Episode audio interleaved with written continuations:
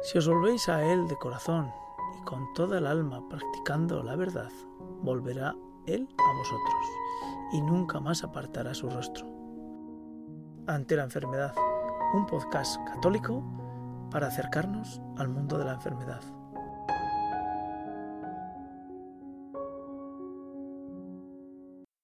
Hola amigos, estamos ante la enfermedad.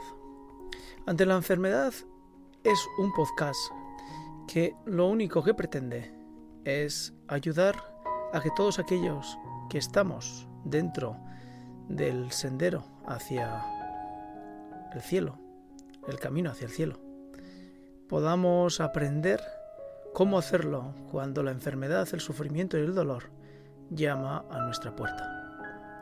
Quizá cuando estemos escuchando estas palabras estemos sanos, estemos sin dolores, sin sufrimiento, y tengamos la dicha de contemplar a nuestro alrededor nuestra familia, nuestros amigos que no están en ese lugar, no sufren, no tienen dolores y están felices.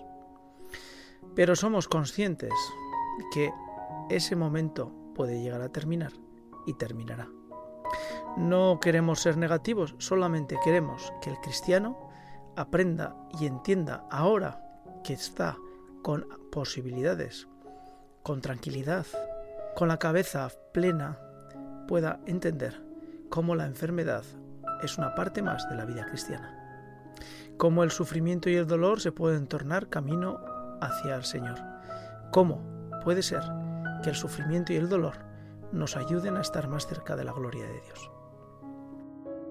Esto que desde el punto de vista humano es una necedad, es un sinsentido, es una estupidez, es lo que vamos a intentar ir desglosando a lo largo de una serie de episodios en, este, en esta primera temporada de Ante la Enfermedad.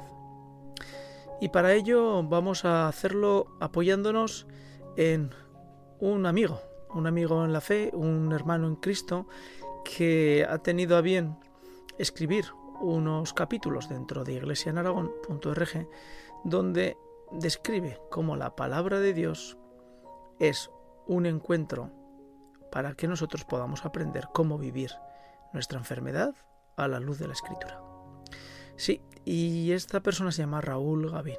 Raúl Gavín ha escrito una serie de reflexiones sobre elementos que aparecen en la escritura y que los enfoca desde el punto de vista del enfermo. Con él vamos a dialogar, vamos a intentar ver cuál es la luz que el Espíritu Santo nos aporta y en qué medida todos esos pasajes bíblicos reflejan de una forma u otra que el enfermo está presente siempre de forma preferente ante el Señor. El que habla, eh, pues eh, no ha sufrido ninguna enfermedad grave, no ha tenido dolores y sufrimientos importantes en su vida, personalmente. Sin embargo, sí que ha vivido de cerca, muy de cerca, el dolor, el sufrimiento, la enfermedad y la muerte. Y eso es lo que pues me ha animado a intentar editar unos podcasts que sean referente para cualquier cristiano y que sean una aproximación para entender cómo la enfermedad, el dolor y el sufrimiento es un camino exclusivo especial y de gloria para el encuentro con Dios.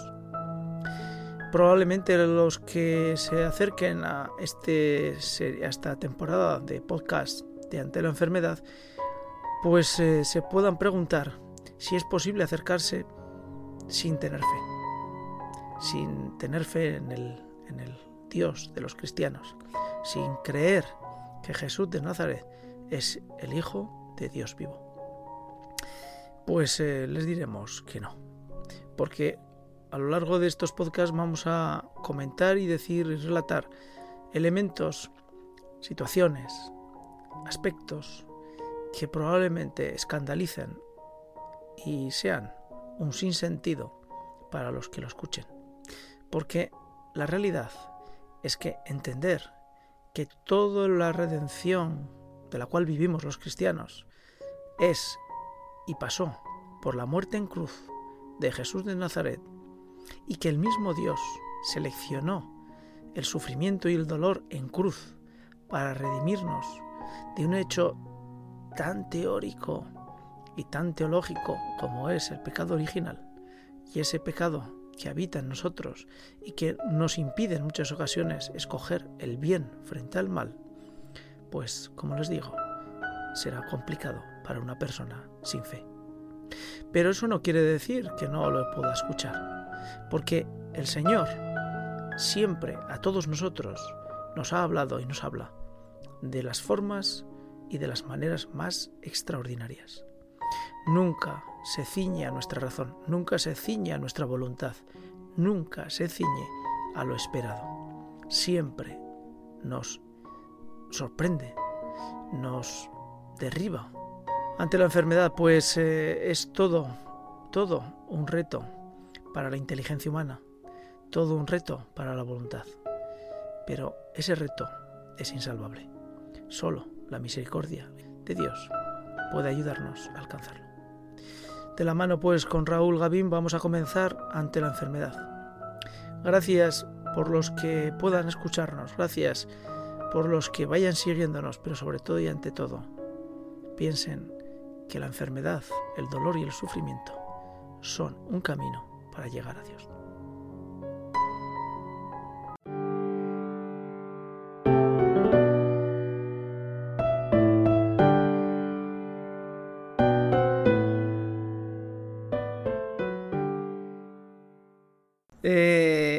en primer lugar, con lo que nos ha contado Raúl, estamos ante el hecho de que eh, eh, una persona no creyente y, eh, sufriente se encuentra con la iglesia, se encuentra con el resucitado y vive dentro de la iglesia durante 23 años, nos has dicho, ¿verdad?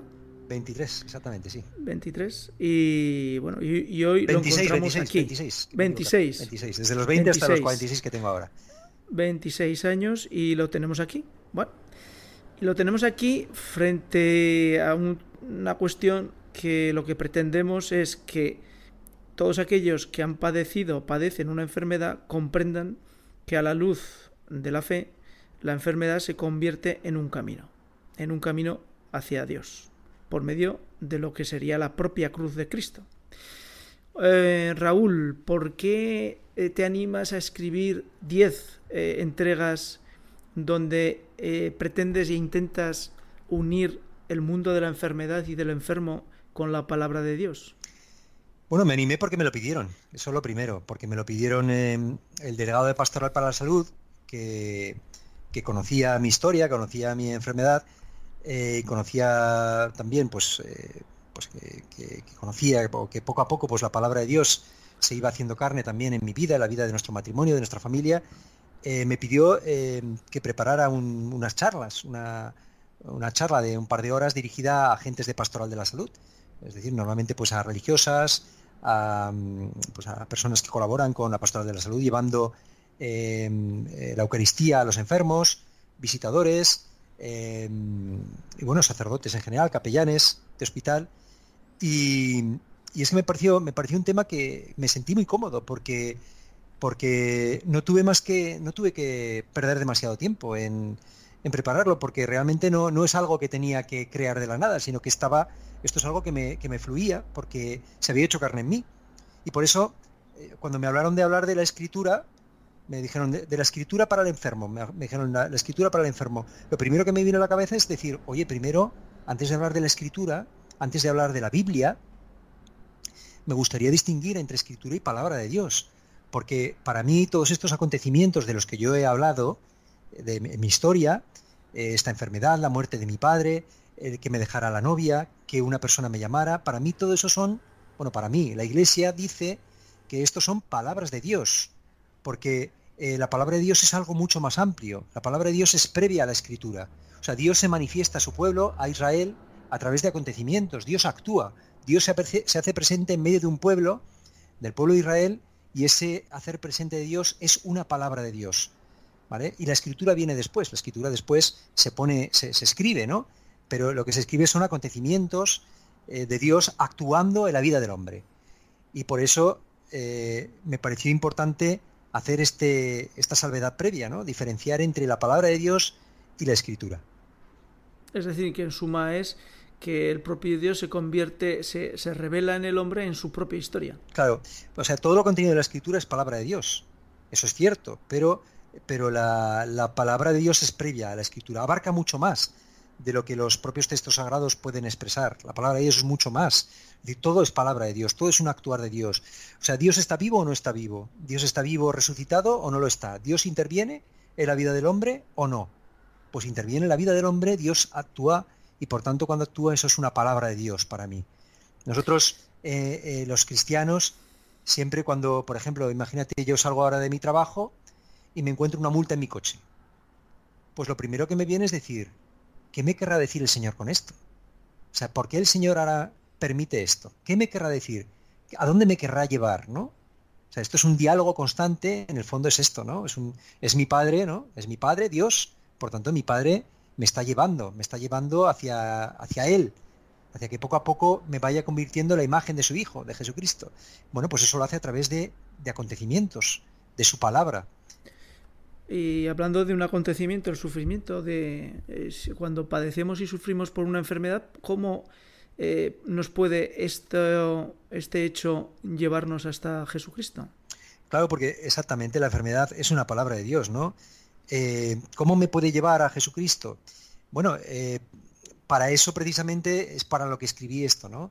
O sea, cuando uno mm, recorre la palabra, recorre la escritura desde el principio, desde el primero de los capítulos eh, del Génesis, todo esto es una palabra que es perfectamente aplicable al enfermo.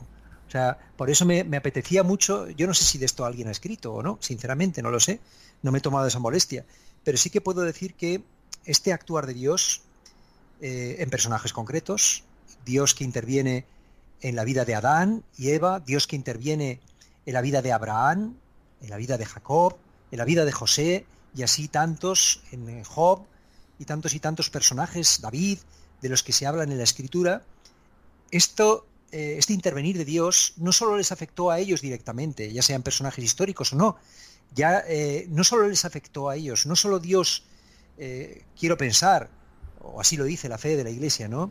Esta palabra de Dios para Abraham no es solo para Abraham. Esta palabra, o en cierto sentido, Abraham soy yo, por así decir. Y por tanto, esta palabra de Dios, este actuar de Dios en Abraham, eh, me va a ayudar a mí como enfermo. Y por eso quise escribir sobre esto. Ya digo que no sé si alguien lo habrá aplicado al enfermo, pero yo lo vi clarísimamente, lo vi, de Dios, inspirado por Dios, que esto ayudaría al enfermo. Verse en Adán, verse en Abraham, verse en Jacob y en tantos personajes.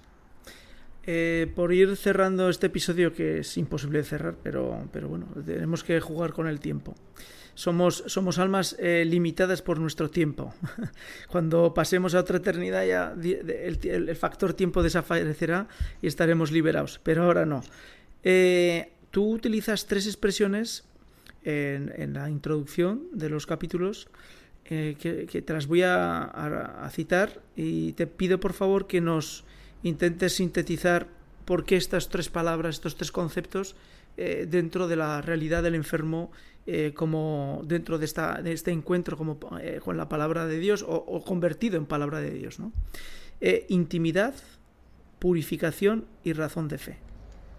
Sí, y bueno, y como momento de prueba creo que digo también, ¿no? Pero sí, sí, sí, em, como ocasión de intimidad, como una oportunidad de purificación y como, como razón para la fe, efectivamente. No, porque intimidad, ¿cómo se puede estar en una situación de intimidad cuando cuando pues eh, aparecen todos los, eh, los miedos, eh, las miserias, las limitaciones. Pues mira, te voy a contestar muy, muy fácilmente por experiencia. Por experiencia.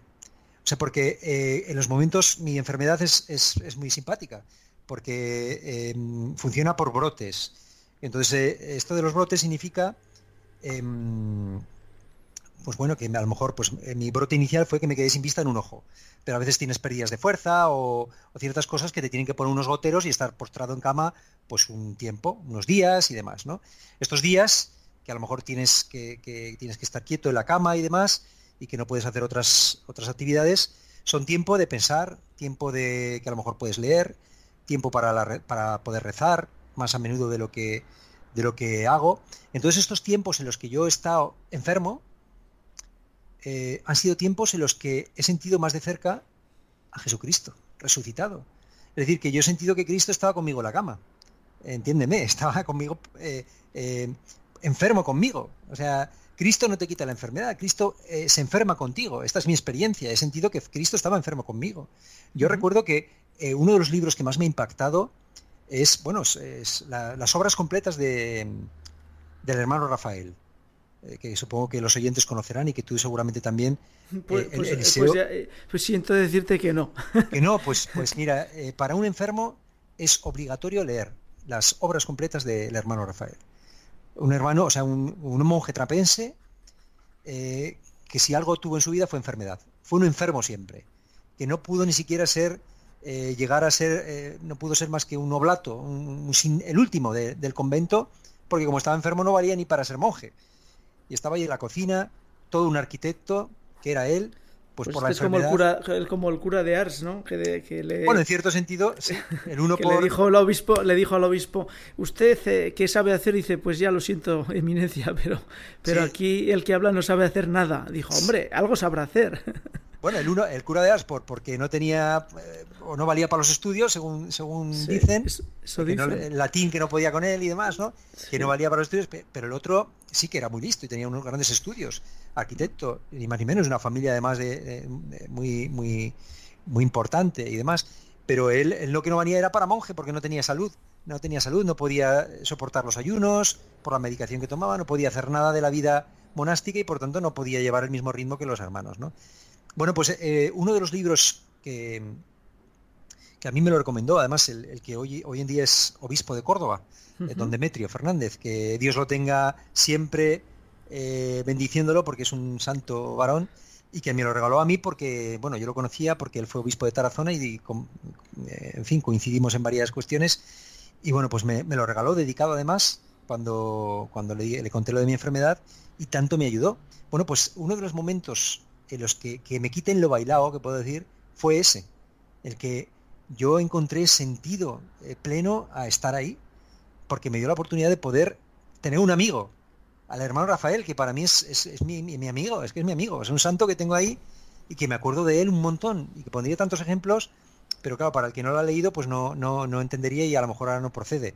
Mm. Pero, pero bueno, pues es un ejemplo que te pongo, pero tanto... La, segunda, la segunda palabra, purificación. Purificación, pues sí, porque eh, mira, la enfermedad, la enfermedad te pone delante de ti eh, la verdad. La enfermedad te pone la verdad. Y la verdad es que somos hombres que vamos camino hacia la muerte. Esa es la verdad. Entonces, nosotros vivimos, eh, el hombre que no toma en peso la vida, perdón, el hombre que no toma en peso la muerte, no toma en peso la vida. El que vive como si no fuera a morir, mal vive, podríamos decir. Entonces la enfermedad es, como un megáfono. Esto, esta frase no es mía, esta frase creo que es de Lewis también. Eh, es como un megáfono eh, que te recuerda eh, donde, que te recuerda tu realidad, que es un hombre que caminas hacia la muerte, ¿no? Por eso los, los santos siempre se dibujan con un, con un cráneo en la mano, ¿no? Porque eran hombres que tomaban, que tenían siempre presente la muerte, ¿no? Por eso la enfermedad te purifica, te purifica de, de tantos ídolos, del dinero, que tú ahí venga preocupado por el dinero y la enfermedad te dice, pero oye, que es que, el dinero no te va a servir para nada. De tantos otros ídolos, de, de pues de, de, tus pecados, ¿no? De, tus em, de tus anhelos de grandeza, de tus de tu soberbia, de tu la enfermedad te hace humilde. O sea, no hay una persona que pueda ser más humilde que, que, el enfermo, ¿no? Que necesita de los cuidados del otro, ¿no? En ese sentido te purifica. Y bueno, como razón, razón para la fe, pues claro que sí, ¿no? Porque, eh, eh, porque yo, yo, he sentido precisamente que cuando en estos momentos de debilidad, porque la enfermedad es, momento de humildad, es momento de debilidad, y bueno, pues yo me he sentido fuerte. Eh, y he sentido lo que dice San Pablo, ¿no? Cuando soy débil, entonces soy fuerte. ¿Y por qué me he sentido fuerte? Porque soy un tío grande, ¿no? Soy un pobre desgraciado, pecador.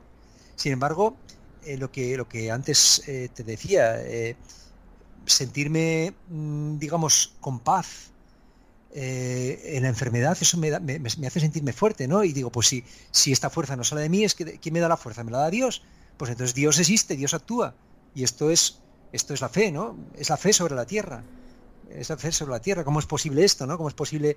Porque yo esto también lo veo en mí, lo veo en los hermanos, ¿no? ¿Cómo es posible que un que alguien muera eh, con un cáncer, que esto lo he visto en hermanos de mi comunidad, y que bendiga a Dios con alegría? ¿Cómo es posible? Pues esto es la fe sobre la tierra. Es la fe sobre la tierra.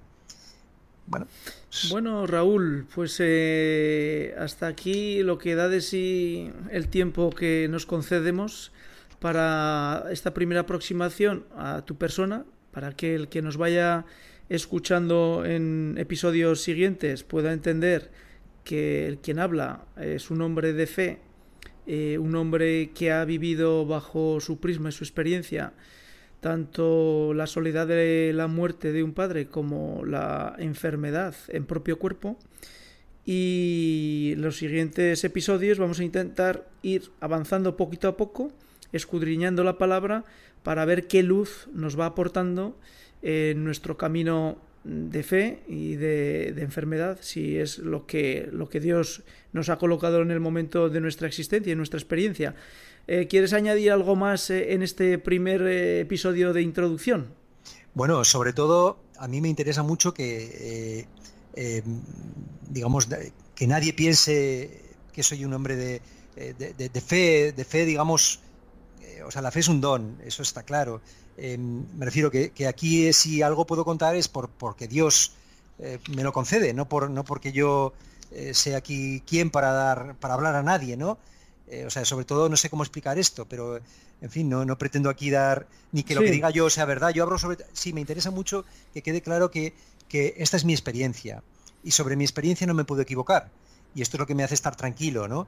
Porque a veces puedo decir alguna cosa que tal vez si alguien me oyera puede decir, esto no es exactamente así, me puede corregir alguien y seguramente tendrá razón.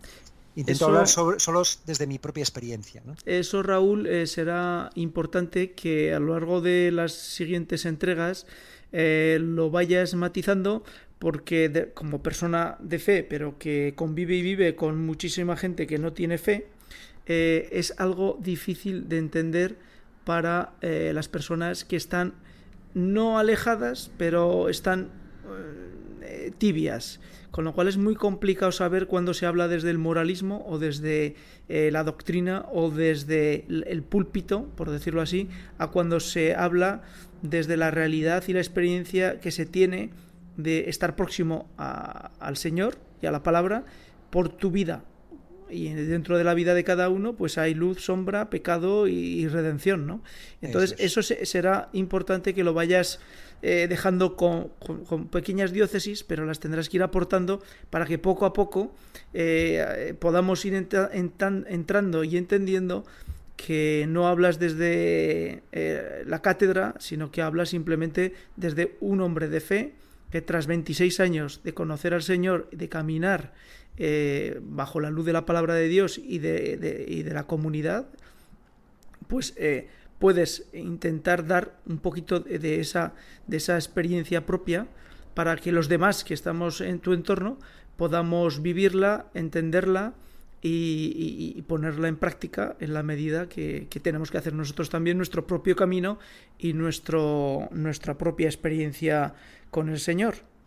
Pues hasta aquí, eh, estimados eh, oyentes de Ante la Enfermedad, Damos otra vez las gracias a Raúl Gavín por su tiempo, que lo va a dedicar generosamente en las próximas entregas. Gracias sobre todo también por la claridad y la eh, transparencia con la que lo has hecho, porque en los temas de Dios es imprescindible ser transparentes y que el testimonio ayude a reflejarle a Él, que es lo único que realmente importa. Gracias Raúl y hasta la próxima. Hasta la próxima.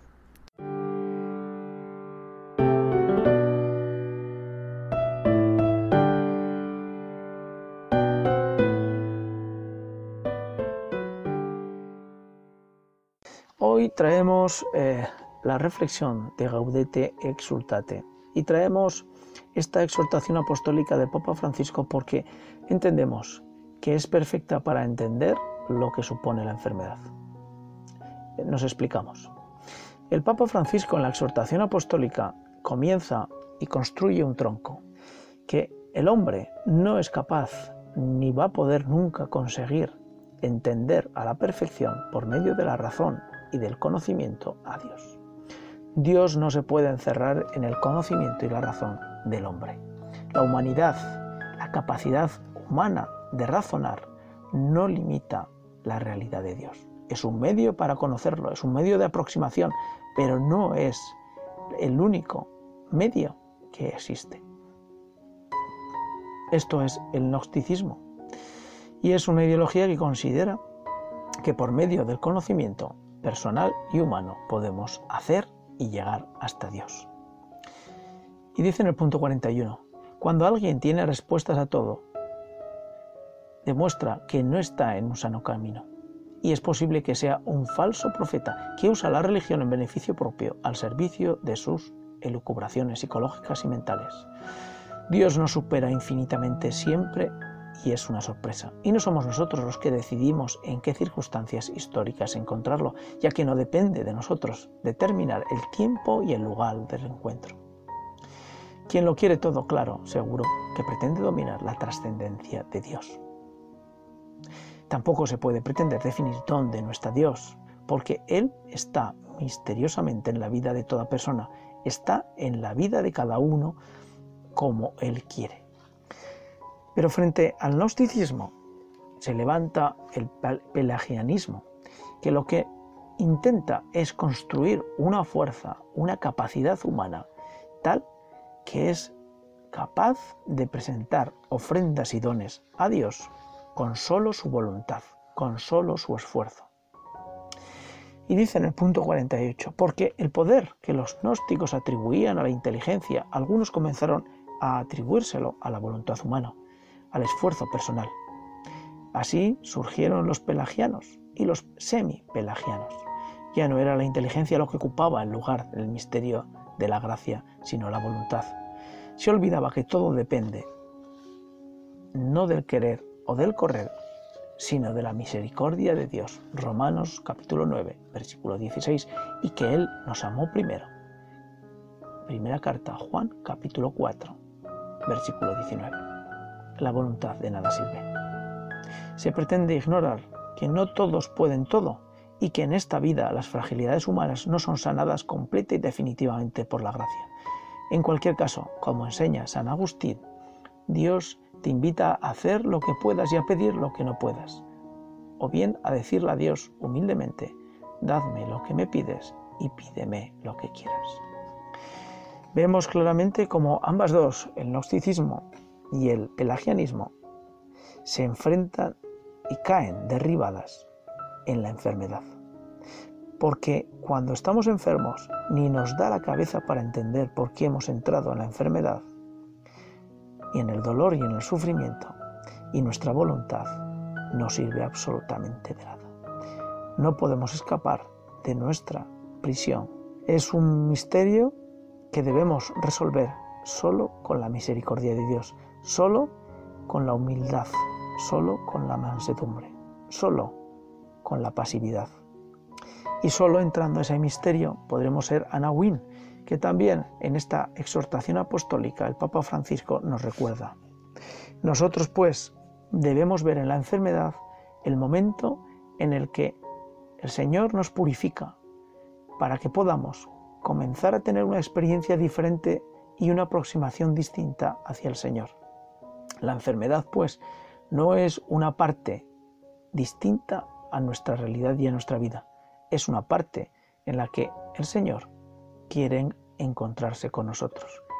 Quiere que nosotros vivamos nuestra vida en la enfermedad junto a Él. Y Él, con su gracia y su luz y su misericordia, nos ayudará.